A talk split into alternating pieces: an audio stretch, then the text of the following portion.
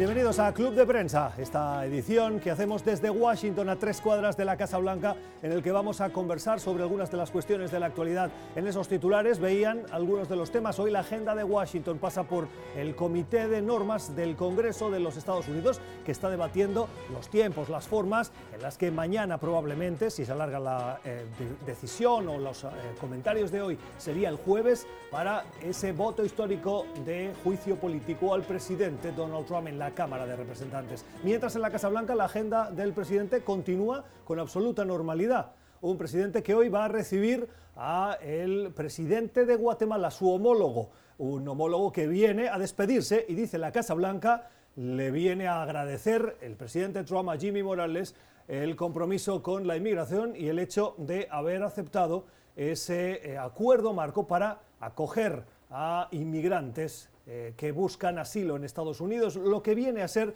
tercer país seguro de facto, eso es lo que eh, dicen los analistas, eso es lo que va a pasar en la Casa Blanca, eso es lo que está pasando en el Congreso, pero hoy en nuestra mesa de trabajo vamos a abordar otras cuestiones de esta actualidad de hoy que nos llaman la atención, que nos interesa poner sobre la mesa. Vamos a saludar a nuestros invitados, ya nos acompañan aquí en el estudio, está Paulina Chávez, Paulina es analista político, es eh, periodista mexicana, Paulina, gracias por estar con nosotros, bienvenida. Encantada de estar aquí, buenos días. Una mañana fría aquí en Washington, ¿verdad? Un clima muy feo, sí, ya en pleno invierno prácticamente. Bueno, esto, eh, Paulina nos va a acompañar en el día de hoy, estamos también esperando a José López Zamorano y saludamos también a Juan Carlos Hidalgo es analista político y es eh, columnista de La Nación de Costa Rica. Juan Carlos, ¿cómo estás? Buenos días, ¿qué tal? Gracias por acompañarnos. Juan Carlos, especial interés tienes en el tema de Francia, que es uno de los temas que hoy vamos a tener sobre la mesa. Son las 3.34 en París. Ha dimitido el ministro de las pensiones que eh, planteó ese pulso a la sociedad francesa con la necesidad de transformar un sistema de pensiones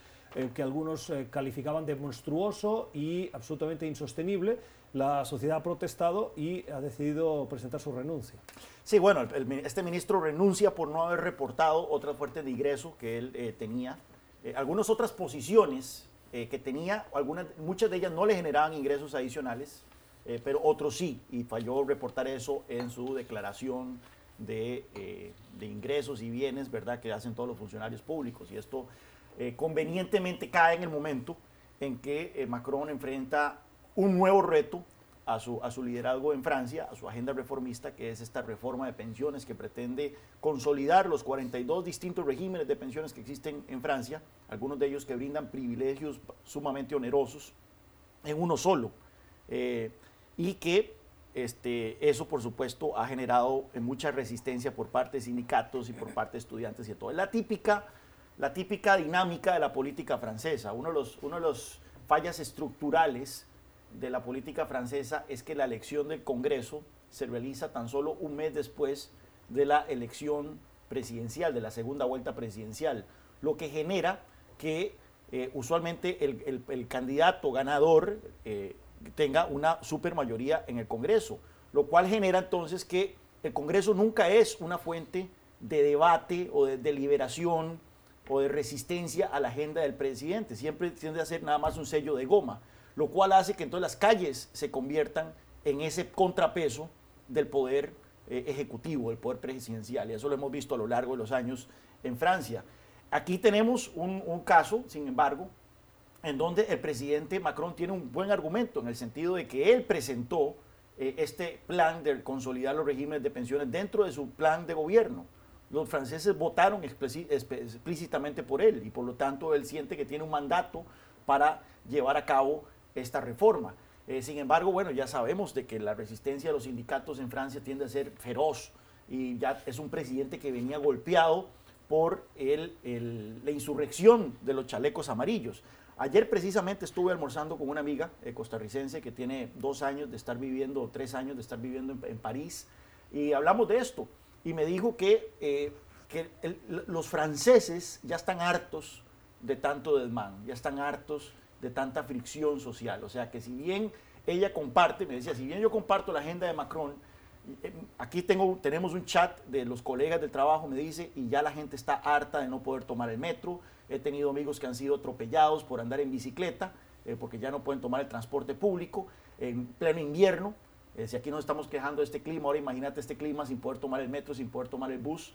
Eh, entonces, eh, parece que la situación de Macron se encuentra nuevamente en un punto crítico de su presidencia, le quedan todavía una mitad de su mandato.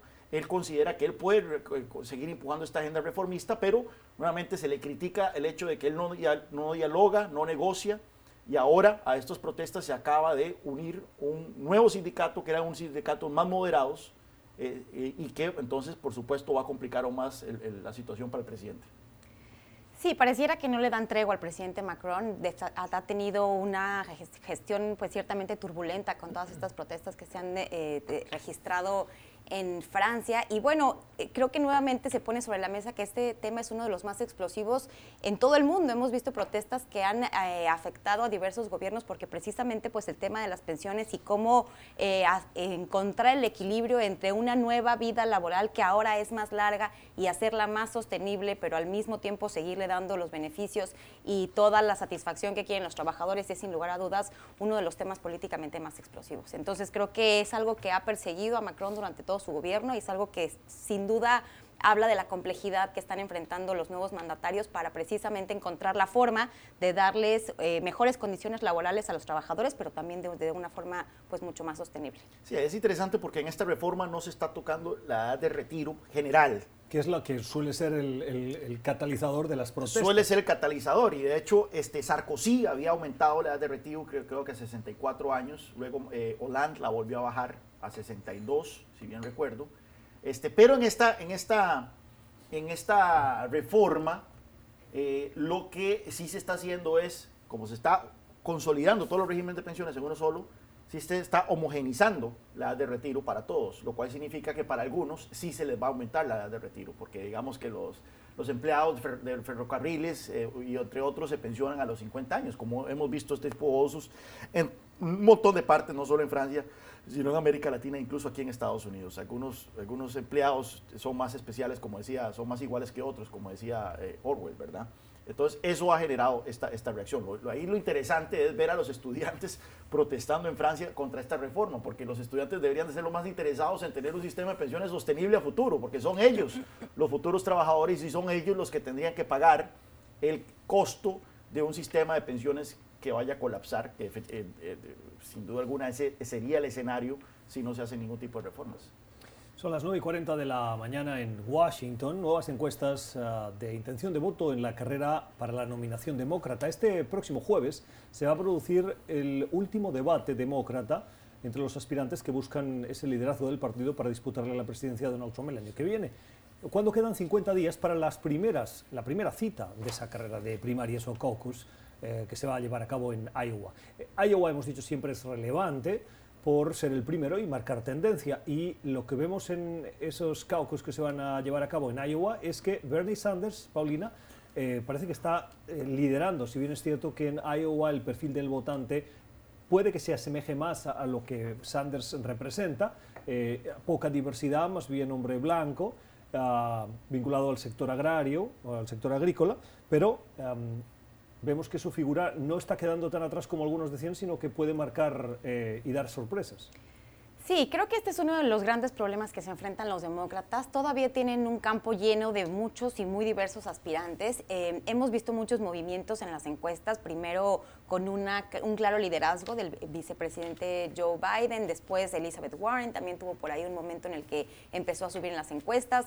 El propio Pete Buttigieg también se perfilaba como uno de los principales contendientes de cara al caucus en Iowa y ahora efectivamente pues Bernie Sanders que de por sí nunca ha perdido eh, esa categoría como de uno de los principales eh, contendientes, pues ahora efectivamente pareciera que se está perfilando como un liderazgo eh, mucho más sólido definitivamente creo que los, el problema con los demócratas es que tienen una gran diversidad en, hablando del espectro ideológico. Hay eh, candidatos más cercanos al centro que de alguna forma la, lógica que impera en esas candidaturas es que sería más fácil poder conquistar a los votantes moderados y poder llegar a aquellos que si bien no están contentos con el mandatario, con el presidente Trump, no están dispuestos tampoco a apoyar un cambio radical eh, o, una transformación ideológica que afecte pues principalmente el modelo económico de este país. Y por otra parte están aquellos más radicales, más eh, identificados hacia la izquierda, con, eh, con, candidatos como Bernie Sanders,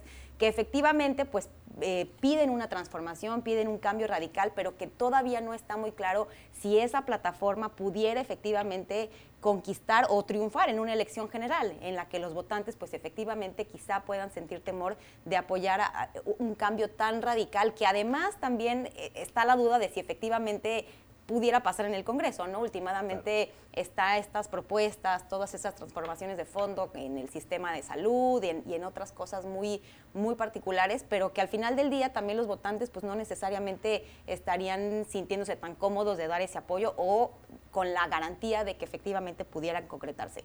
Eh, sin lugar a duda creo que es una carrera en la que todavía le falta mucho tiempo. Me preocupa que quizá tantos encontronazos, tan, tantos eh, espacios para el, debate que siempre son bienvenidos, pues pueden llegar a desgastar a los candidatos en los cuales pues este choque de opiniones y esta confrontación pues pudiera llegar a pasar factura y terminar debilitando al posible contendiente que enfrenta el presidente Trump. Bueno, aquí las elecciones del otro lado del Atlántico claramente no están siendo eh, tomadas como, como debería haber sido y en este caso me refiero a la elección del Reino Unido. Eh, una gran lección de esa, de esa elección es el hecho de que si usted pone como estandarte de, su partido a un extremista, eh, probablemente las consecuencias no van a ser las mejores. Y en este ¿Cuál, es el extremista? ¿Boris Johnson Jeremy, o Jeremy Corbyn? Jeremy Corbyn, en este caso. Bueno, ¿Y Boris Johnson es centrista? No, pero ah. claramente, los, claramente los británicos lo vieron como una opción muchísimo más potable que Jeremy Corbyn. Eh, y de hecho, yo, a mí no me gusta eh, eh, Boris Johnson, pero vamos a ver que su agenda no es tan, tan radical. Como... Hoy, hoy leía que el dinero apuesta, votó por Johnson en un titular en el que eh, el sector empresarial acabó dando la confianza a Johnson, por lo que probablemente dices tú, ¿no? De, entre lo malo, lo menos malo. Sí, y en este caso, el, caso de Estados Unidos, bueno, el problema es que tenemos a un, a un Bernie Sanders que es ultra radical, aparte, no solo las preocupaciones por su edad y salud, que tuvo ya un ataque cardíaco eh, y continuó en la carrera, lo cual es sumamente anómalo, ¿verdad? Una persona creo que debería tener conciencia de los rigores que involucra ejercer el cargo más estresante del mundo y si usted no tiene un ataque cardíaco probablemente eso es una señal de que usted no está físicamente en las mejores condiciones para aspirar a ese puesto. Pues bueno, él sigue con esto y las alarmas ya empiezan a sonar dentro del Partido Demócrata. Al parecer el presidente Obama el expresidente Obama estaría ya dispuesto a salir a atacar a Bernie Sanders, o no atacarlo, pero advertir de los riesgos que involucra eh, una posible nominación. Vos mencionabas, Paulina, que todavía queda mucho tiempo, cada vez queda menos. O sea, ya se nos fue diciembre. 50 días para Iowa y queda nada más, sí, sí, queda nada más. Sí, pero es un largo camino a la elección y pueden pasar todavía muchas cosas, como hemos visto todos estos movimientos en los que efectivamente el problema es que no hay un candidato perfilado. Eh, y en estos días que faltan, em, veía la estrategia de los republicanos en el Congreso, porque lógicamente el, juicio político va a jugar un papel fundamental en la retórica o en la narrativa de los partidos. Em, es cierto que ahora son los demócratas quienes están llevando el liderazgo, pero en cuanto lleguen al Senado va a ser Mitch McConnell, el líder de la Cámara Alta, quien es el republicano, quien se está coordinando, ha dicho él en palabras textuales, con la defensa del presidente Trump y con la Casa Blanca para ese juicio. y muy probablemente lo que quiere es que sea un trámite rápido para eh, sacárselo de encima y dejar, intentar dejar en evidencia a los demócratas, claro. como queriendo decir, no tenían eh, caso y ha muerto, solo se han dedicado a esto. ¿Les pasará factura? Pues habrá que ver. E, esa era una de las principales preocupaciones de los demócratas precisamente al iniciar este juicio político. Ahora también tenemos reportes de que cada vez más los demócratas en la Cámara de Representantes están dispuestos a votar, a cerrar filas, digamos, a mantener una posición unida, lo cual en algún principio se esperaba que aquellos emanados de distritos mucho más moderados, mucho más eh, cercanos o ideológicamente cercanos al presidente Trump, quizá se mantendrían al margen o incluso votarían en contra del, del, juicio político. Ahora parece que ya están cerrando filas y que están presentando una posición unificada y claramente la gran apuesta es esa, está sobre la mesa la mayoría demócrata en el Congreso que pudiera perder si los votantes decidieran pasarle la factura precisamente a aquellos que hicieron campaña diciendo que no irían tras el presidente Trump, que se dedicarían a impulsar las políticas que le importan a los votantes, a resolver el tema del sistema de salud, a resolver el tema de la economía, a impulsar otras cosas muy locales por encima de, la parte política del presidente. Y eso nos lleva a un tema que vamos a tocar más adelante, que es el de por qué entonces, eh, en, esta, en este, un escenario rarísimo, mañana supuestamente se votaría el impeachment, ¿verdad? El juicio político podría votarse en la Cámara de Representantes y al día siguiente los demócratas están dispuestos a votar eh, uno de los principales eh, piezas de legislación del presidente, que es el TEMEC, Tratado del Acuerdo Renegociado de América del Norte. Y la pregunta es, ¿por qué los demócratas quieren darle esta victoria al presidente. Bueno, porque yo creo que quieren quitarle la narrativa de que no están haciendo nada más, que solamente están enfocados en la destitución del presidente y quieren demostrarle que no, que efectivamente, además con un tema tan sensible para ellos, que es un tema que le beneficia a los trabajadores estadounidenses, que atiende sus preocupaciones, que han estado ahí desde el 94, cuando se aprobó el primer tratado de libre comercio con América del Norte. Entonces, por supuesto que está, está ese como entregable, ¿no? que es lo que quieren decir. Es una confluencia de, de que a los dos le sirve, ¿verdad? Bueno, obviamente, por eso es que se va a aprobar, pero por un lado la administración Trump está desesperada que esto se apruebe porque no... no es su promesa de campaña, tiene que su agenda comercial no hay nada tangible, es solo esto. Y por otra parte, los demócratas efectivamente tienen que superar ese relato de que lo único que han hecho en esto, en esto desde que asumieron el control de la Cámara de Representantes es hacerle un juicio político al presidente. Y aquí el eh, presupuesto y muchas de las leyes están paradas en el Senado por Mitch McConnell, que ha dicho que no va a tramitar ese tratado de libre comercio hasta que no termine el juicio político, lo cual ha recibido muchas críticas porque si bien es una urgencia para el mandatario estadounidense, parece que McConnell en su estrategia de ahondar en esa narrativa de que los demócratas no hacen nada, detendrá esa votación porque él es quien tiene, al manejar la mayoría en la Cámara, la posibilidad de introducir una legislación. Sí, es un poco surreal, ¿no? Toda esta discusión que estamos teniendo efectivamente pareciera que es e, este, este jaloneo interminable entre los demócratas y los republicanos sin poner el énfasis en lo que le funciona al país en, en realidad, ¿no? Entonces, sin duda será una semana histórica aquí en Washington. Esto es Club de Prensa. Si quiere hacer llegar nuestros comentarios, hacernos llegar sus comentarios a nuestras cuentas eh, sociales o redes sociales, puede hacerlo en Club Prensa NTN24 y también seguirnos y suscribirse a nuestros podcasts. El podcast del programa está disponible en Apple y Spotify. Esto es Club de Prensa, ya regresamos. Usted está escuchando Club de Prensa, el programa de análisis de la actualidad desde Washington. Club de Prensa dirigido por Gustavo Alegret en NTN 24, el canal de las Américas. Véalo de lunes a viernes por nuestra señal internacional. Pídalo a su cable operador. Cinco minutos y las nueve de la mañana en Ciudad de México. Hay malestar en el gobierno mexicano por lo que aseguran, eh, dicen que el gobierno de Estados Unidos está haciendo y es introducir cláusulas clandestinas, palabras textuales del gobierno mexicano, al texto modificado del Tratado de Libre Comercio. Saben que la semana pasada se pusieron de acuerdo, y así lo ha anunciado a bombo y platillo, en algunas modificaciones que eh, eran requeridas por los demócratas en el trámite del Congreso de los Estados Unidos para darle eh, pista legal, para darle curso a ese tratado comercial. Pues bien, eh, ese anuncio llegó y ahora vemos que el anuncio no era tal, o como mínimo de lo que pactaron, luego se han dado cuenta de que no era lo que esperaban. Así lo deducimos de las palabras del Gobierno de México, que en cuestiones de legislación laboral mexicana, Estados Unidos quiere imponer la obligatoriedad de eh, controlar determinados aspectos de eh, los trabajadores, de las leyes que amparan a esos trabajadores, para, en cierta manera, proteger a los de Estados Unidos. Y Paulina, eso lo ve el gobierno como una injerencia en su soberanía y en sus atribuciones como gobierno mexicano. Planteado así como, como tú lo mencionas, sí, efectivamente, esa fue la primera lectura que tuvo el gobierno eh, del presidente López Obrador en un episodio que, déjame decirte, Gustavo, es uno de los más bochornosos que yo he tenido que atestiguar en todo este tiempo eh, desde que sigo de cerca la política mexicana. Un episodio que demuestra una profunda ignorancia y una profunda incompetencia de cómo funcionan las leyes internas de los países con los cuales se está haciendo esta negociación comercial.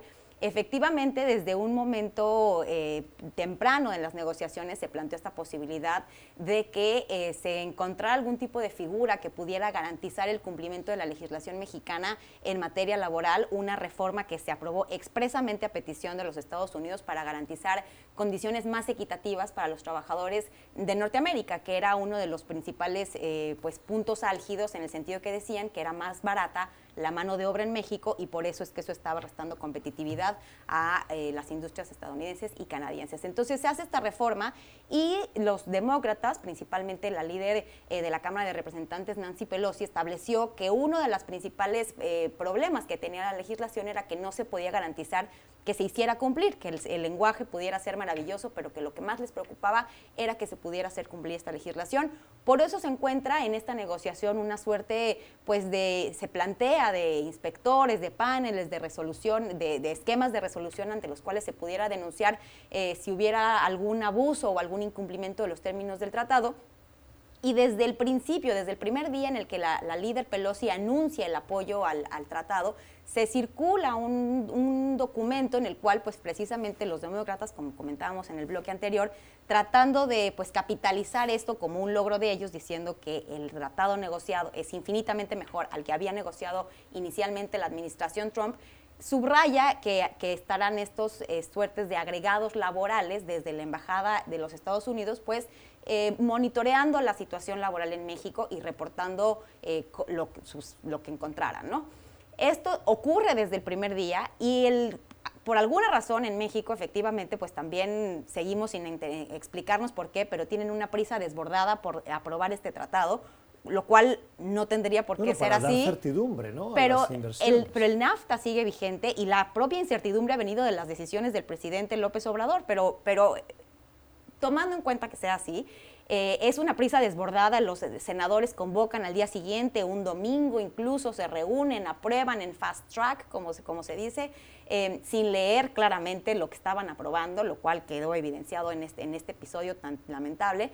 Y posteriormente el propio subsecretario de América del Norte, Jesús Seade, el líder en las negociaciones, eleva la alarma o, pone esto sobre la mesa diciendo, eh, o, más bien dando a entender como que era algo que él no sabía, que era algo que no estaba claro, que no se había planteado con ellos, cuando se da a conocer como parte de la legislación de implementación, o sea, una legislación interna eh, que no tiene que tiene que ver con el tratado, pero que no es parte del tratado, sino que es esta parte de armonización que se hace de las legislaciones locales para poder implementarlo en cada uno de los países. Ahora mi, duda, eh, Paulina, disculpa que te interrumpa, pero entonces Estados Unidos sí va a nombrar este, inspectores, ¿no? Pues la figura es de agregado laboral, que es en todas las embajadas en todo el mundo hay diferentes tipos de agregados, ¿no? Tenemos representantes, por ejemplo, aquí en la Embajada de México, pues hay representantes de los ministerios de gobernación, de la eh, Fiscalía General de la República, del CISEN, de la Unidad de Inteligencia Financiera, de Hacienda, etcétera. Y lo mismo pasa en Estados Unidos. En la Embajada de Estados Unidos en México hay representantes de la CIA, de la DEA, del FBI, y ahora se estarían nombrando representantes em, en materia laboral que estarían sujetos a la legislación del país receptor. Es decir, México también podría imponerle condiciones de operación como se las impone a todos los agregados. Y, pero en el espíritu, de, lo, porque esto fue una negociación con los demócratas aquí, los demócratas fueron los que pidieron eso. En el espíritu de lo que negociaron los demócratas, ¿qué es lo que los demócratas quieren que estos agregados hagan en México? Yo creo que lo que quieren es efectivamente que haya un monitoreo constante y cercano de que efectivamente se estén cumpliendo las buenas prácticas laborales que se ofrecieron como parte de esta reforma laboral y que si no se llevan a cabo, o sea, la clave de, toda esta discusión es la palabra enforcement.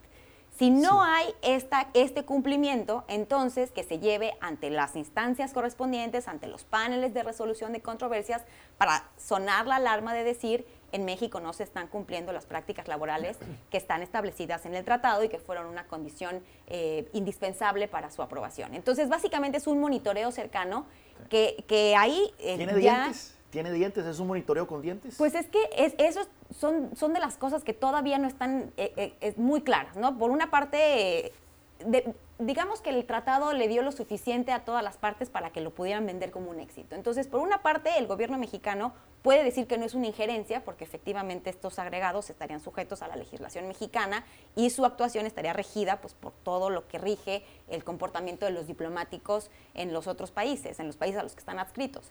Y por otra parte, Estados Unidos puede decir que efectivamente va a tener un monitoreo más cercano para que si se encuentra alguna controversia o si se encuentra que no se están respetando las prácticas que hacen competitivos a los tres países en materia laboral, entonces se presente una controversia o se presente una querella ante las instancias correspondientes. Entonces le da un poco a todos para que vayan con, sus constituencies y lo vendan como un éxito. El problema es que el presidente López Obrador y su gobierno pues no leyeron esta parte, no, no se enteraron cómo funciona. Lo, que ahí me lleva a preguntar es si México eh, tiene expertos suficientes como para eh, lidiar con ah, un, un, tratado y una negociación como esta.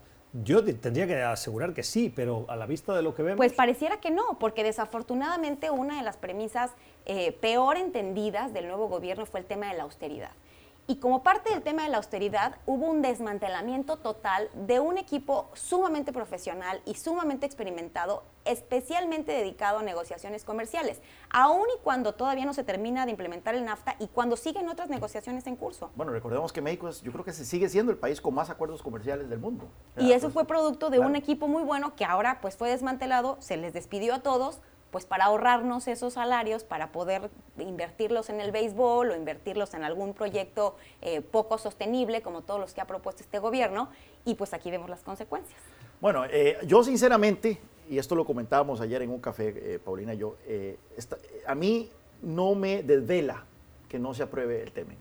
Yo soy, y a mí me llama mucho la atención que yo veo muchos comentaristas aquí en Washington que son amigos de México, que son amigos de libre comercio, que están eh, perdiendo horas de sueño eh, sobre la aprobación o no de este acuerdo comercial. Eh, y es que nuevamente yo lo veo desde el punto de vista de que no es que este acuerdo viene a abrir el libre comercio entre ambos países, sino más bien viene a restringir lo que ya existe, que es NAFTA, viene a, a minar la competitividad de México, principalmente la industria automotriz, que no sé cuánto representa el comercio automotriz dentro del total, pero es un componente muy importante, ¿verdad? Y es donde ah, hubo un ataque, eh, un ataque quirúrgico por parte de la administración Trump para minar la competitividad de, la, de, México en materia de, automotriz. Eh, me llama la atención, el otro día estuve viendo Meet the Press, eh, donde estuvo el senador Patumi. Tú lo ves siempre. Siempre lo veo religiosamente. eres una, es, tu asistencia dominical. y estuvo el senador republicano Patumi. Eh, y Pat Toomey se perfila como el único republicano que va a votar en contra de este acuerdo. Y es interesante porque él viene de un estado que es Pensilvania, ¿verdad? Que es un estado de estos de Belt, que, que, han sido minados precisamente por eh, supuestamente el comercio internacional. pero su oposición no se basa en que este acuerdo le sigue tratando con guantes de seda a México, todo lo contrario, más bien su oposición es de que este acuerdo viene a, cambiar algo que está bien por algo que está menos bien, que sería el TEMEC.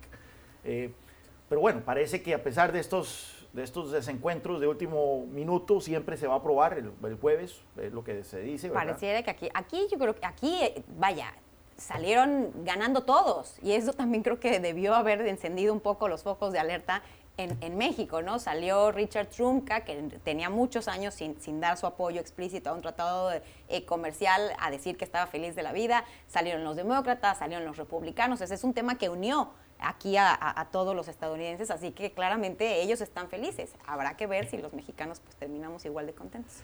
16 minutos de la mañana en La Habana, en Cuba. Se cumplen cinco años desde que el mundo se sorprendió con el anuncio de Barack Obama y entonces Raúl Castro de que ambas naciones aparcaban casi cinco décadas de hostilidades, de distanciamiento y restablecían sus relaciones diplomáticas.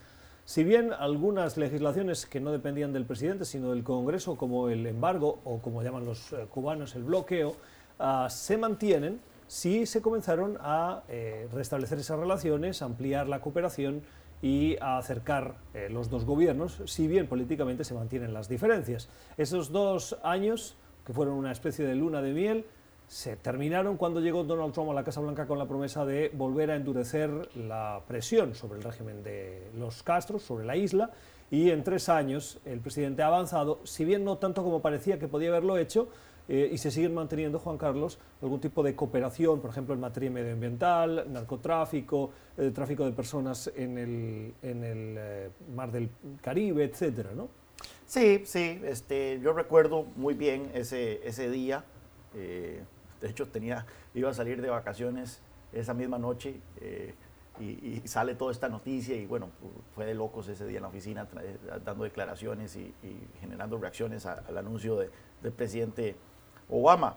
Eh, un anuncio que traía la esperanza de que esta apertura de Estados Unidos hacia Cuba iba a generar una reacción de apertura también por parte del gobierno cubano. Ese era como el, el pro quo, que se ha hecho famosa esa expresión eh, aquí en, la jerga washingtoniana. Eh, era supuestamente el que la apertura de Estados Unidos en materia comercial, en materia diplomática, iba a generar un tipo de glasnost eh, cubano, eh, tropical. Eh, sin embargo, yo nunca me compré ese cuento, o sea, viendo todo el historial de los Castro en Cuba, era muy evidente de que este, iban a aprovechar los beneficios que traía esta apertura, pero sin soltar el control político y económico en la isla. Y es que eso es interesante porque conforme se fueron relajando eh, la prohibición de viajes, se fue relajando muchas de las sanciones económicas que conocemos como el embargo, se fueron endureciendo los controles económicos en la isla, lo que se llama el bloqueo interno. Es decir, eh, la cantidad, sí, la gente puede eh, traer, importar, los cubanos podían importar partes, repuestos y demás, pero el gobierno cubano cada vez puso más límites a la cantidad de de insumos que los cubanos podían traer desde, Estados Unidos o que los familiares les podían enviar y demás. Es claro que eh, los Castro siempre han tenido claro de que eh, el control político se sustenta en el control económico. Si usted relaja el control económico, eventualmente usted pierde control político. Y es por eso que, eh, bueno, luego vino Donald Trump, se revirtieron muchas de estas medidas y hoy tenemos, volvemos al qui pro que, que caracterizaba la relación entre los dos países se mantienen algunas cosas. Tenemos todavía abiertas las embajadas, hay algún cierto y muy limitado esquema de cooperación en ciertas materias, pero sí efectivamente pues hemos entrado en un congelamiento en el cual eh, ese anuncio que en un primer momento pues se recibió con gran entusiasmo como pues un eh, gran eh, paradigma de las relaciones que habían históricamente fracturadas entre Estados Unidos y Cuba, sí ciertamente pues ha pasado a, un, a estar en el última de las prioridades del presidente Donald Trump, que también hay que decirlo, no ha sido pues precisamente muy em, afectuoso en el tema de las relaciones internacionales, es decir, ha abierto, se ha dedicado más bien a abrir diferentes frentes, no solamente con quienes tradicionalmente son considerados enemigos o adversarios de Estados Unidos, sino también con quienes son sus propios aliados, ¿no? Lo hemos visto con la Unión Europea, lo hemos visto con Canadá, lo hemos visto con diferentes países a los cuales pues ha tratado muy mal, así que bueno, efectivamente en el tema de Cuba no es sorpresa que no sea su prioridad.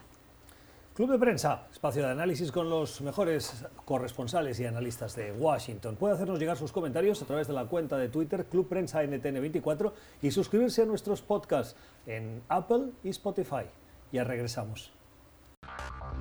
Usted está escuchando Club de Prensa, el programa de análisis de la actualidad desde Washington. Club de Prensa dirigido por Gustavo Alegret en NTN24, el canal de las Américas. Véalo de lunes a viernes por nuestra señal internacional. Pídalo a su cable operador.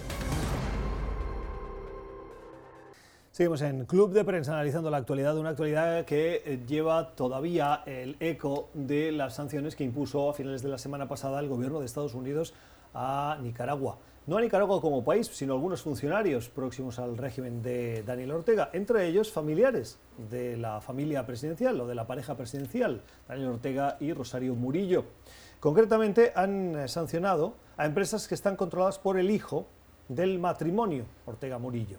Y el objetivo de Estados Unidos es seguir poniendo presión a eh, ese régimen para que avance, no solo con el proceso de diálogo, sino hacia una democratización, si se puede decir así, de Nicaragua, Juan Carlos. Sí, me, llama la atención, son eh, sanciones particulares a, empresas ligadas principalmente a combustibles, ligadas con los hijos de Ortega y Rosario Murillo, claramente eh, siempre hay que tener presente cuando se anuncian este tipo de sanciones de que estas sanciones por sí mismas difícilmente logren el, objetivo de un cambio de régimen, pero que sí complican la vida, le hacen difícil a, estos sátrapas seguir eh, explotando eh, al pueblo nicaragüense. Eh, hay que ver el impacto particular, ¿verdad?, sobre de estas sanciones. Lo cierto es que la pareja eh, presidencial nicaragüense o dictatorial nicaragüense eh, tiene muchos intereses económicos, principalmente en Costa Rica. Yo pensaría que mi país, eh, es un tema complicado porque estamos hablando de muchísima plata que tiene metido en Costa Rica. y yo esto lo, he comentado con gente en el país sobre por qué Costa Rica no, adopta una posición más asertiva en materia de, confiscar tal vez algunos de estos dineros y de todo, pero estamos hablando de tanta plata que esto generaría tal vez un conflicto diplomático muy fuerte entre Costa Rica y Nicaragua. Recordemos que Nicaragua tiene un largo historial de intervenciones militares eh, dentro del territorio costarricense eh, y que simplemente tendría consecuencias negativas para Costa Rica en materia diplomática, en materia económica. Eh, dependemos mucho del comercio centroamericano que pasa por Nicaragua, que se ha visto afectado por, por esta crisis en Nicaragua como para arriesgar entonces tomar esas medidas. Entonces, eh, lo que quiero decir es que los intereses económicos de los Ortega eh, tienen tal vez algo que, pueda ser afectado por sanciones estadounidenses, pero si algún día lo, les quieren tocar el, nervio central, tendrían que tocar entonces su, el dinero que tiene metido Costa Rica y ahí sinceramente no veo yo que eso vaya a ocurrir en un futuro cercano. Sí, yo coincido con lo que dice Juan Carlos, la trascendencia de estas eh, sanciones pues no se verá en el corto plazo, no se verá inmediatamente, es más bien una declaración política, una, declaración pues simbólica que busca precisamente eh, poner la atención sobre esta crisis que todavía no, no tiene una resolución y pareciera no avanzar. Más de 300 personas han, fallecido en Nicaragua, hay miles de, presos y, pues básicamente no se ha logrado establecer una ruta que permitiera eh, avanzar en, la resolución de este conflicto que ya tiene pues cerca de 20 meses. Em, creo que la mayor trascendencia efectivamente pues es que pone nuevamente la atención en este conflicto usualmente pues relegado, que desafortunadamente a veces no tiene el espacio que necesita en, las, en los medios de, eh, comunicación internacionales, pero bueno, al menos nuevamente pone el foco de atención en esta situación que no ha avanzado, que se sigue manteniendo eh, desde un, punto en el cual pues no, no hay ninguna resolución, no hay ningún tipo de voluntad política por parte del gobierno Ortega. Y sí, efectivamente, pues pone la luz en estos abusos, en estas empresas que pues únicamente lo que han hecho ha sido favorecer el enriquecimiento personal, eh, la vida, pues sí, sin duda se hace difícil con estas sanciones, no necesariamente se altera en nada, pero pues sí, de alguna forma eh, tienen una visión un poco más estratégica, alejar aliados empresariales y pues simplemente poner este estigma de, lo que está ocurriendo en Nicaragua, pero yo creo que el mayor de los beneficios es sin duda eso, que se pone la atención ahí en un conflicto que desafortunadamente pierde eh, predominancia en, en, el escenario internacional y que sin lugar a duda tendría que estar ahí en la primera línea para, para mantener la presión. ¿Y usted qué opina? Háganos llegar sus opiniones, sus comentarios a través de nuestra cuenta de Twitter, Club Prensa NTN24 y suscríbase a nuestro podcast. El audio está disponible en Apple y en Spotify. Usted está escuchando Club de Prensa, el programa de análisis de la actualidad desde Washington. Club de Prensa dirigido por Gustavo Alegret en NTN 24, el canal de las Américas. Véalo de lunes a viernes por nuestra señal internacional. Pídalo a su cable operador. Seguimos en Club de Prensa, analizando hoy la actualidad con las opiniones de Paulina Chávez, periodista mexicana, y Juan Carlos Hidalgo, analista político y columnista costarricense. El día en que nos fijamos en el nuevo gabinete que ha presentado el presidente electo de Uruguay, Luis Lacalle Pou. La calle Pou ganó las elecciones, las últimas en la segunda vuelta, y puso fin a 15 años de gobierno de centro-izquierda en Uruguay, del Frente Amplio. Hay quienes dicen que de centro no tenían mucho, más bien era un gobierno de izquierda, eso lo dejo a la interpretación de cada uno. En cualquier caso, el nuevo gabinete está compuesto por miembros de diversos partidos de oposición, que les ha dado espacio la calle Pou en su nuevo gabinete que tomará posesión eh, próximamente, entre los que destaca el canciller Ernesto Talvi. ¿Qué destacas además de Talvi? Talvi, bueno, primero Talvi, que fue un contendiente eh, de la calle Po en la elección general, eh, del Partido Colorado, un economista liberal. Yo lo conozco personalmente, estuvo aquí en Brookings Institution, uno de los think tanks, el think tank más reconocido probablemente aquí de, Washington. Eh, y bueno, él hizo una transición muy interesante de ser académico en, Washington a ser político en, Uruguay, tratando de resucitar al Partido Colorado, que es uno de los dos grandes partidos históricos de, de, Uruguay. Eh, entonces vamos a verlo en una figura que va a ser muy predominante, vamos a ver qué papel juega en enderezar la política exterior uruguaya, que fue muy cómplice de la dictadura eh, venezolana. Entonces vamos a oír mucho de Ernesto Talvi probablemente en los próximos meses y años. Después está el de Jorge Larrañaga, eh, que fue rival de la calle Po en la interna del Partido Nacional.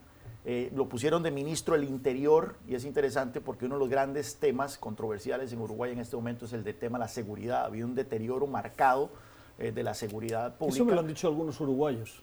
Sí, que sienten este, que el tema de la seguridad para ellos ha sido fundamental y uno de los elementos por los cuales han votado. Exacto, yo creo que sería dentro está el top dos, tres eh, razones por las cuales ganó la calle Pou. La rañaga de la ala dura del Partido Nacional, incluso creo que propuso en su momento la adopción de la pena de muerte, así que vamos a verlo, va a ser interesante al frente de esta cartera.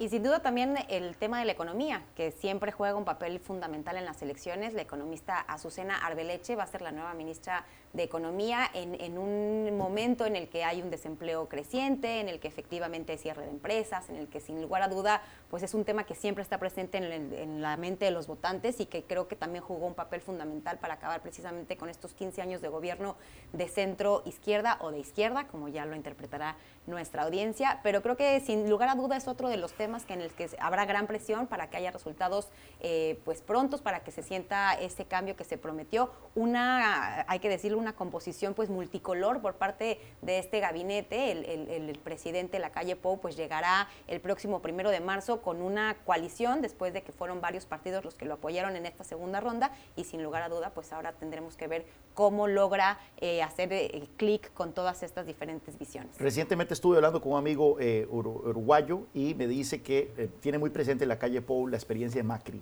en Argentina. Entonces va a ser interesante cómo él trata de reactivar la economía, pero sin incurrir en los errores que cometió Macri. Las opiniones de nuestros analistas hoy con Juan Carlos Hidalgo y con Paulina Chávez. Usted puede volver a escuchar este programa en eh, nuestro podcast en Apple y Spotify. Gracias por acompañarnos y a ustedes por haber estado con nosotros. Volvemos mañana a la misma hora. Que tengan una feliz jornada.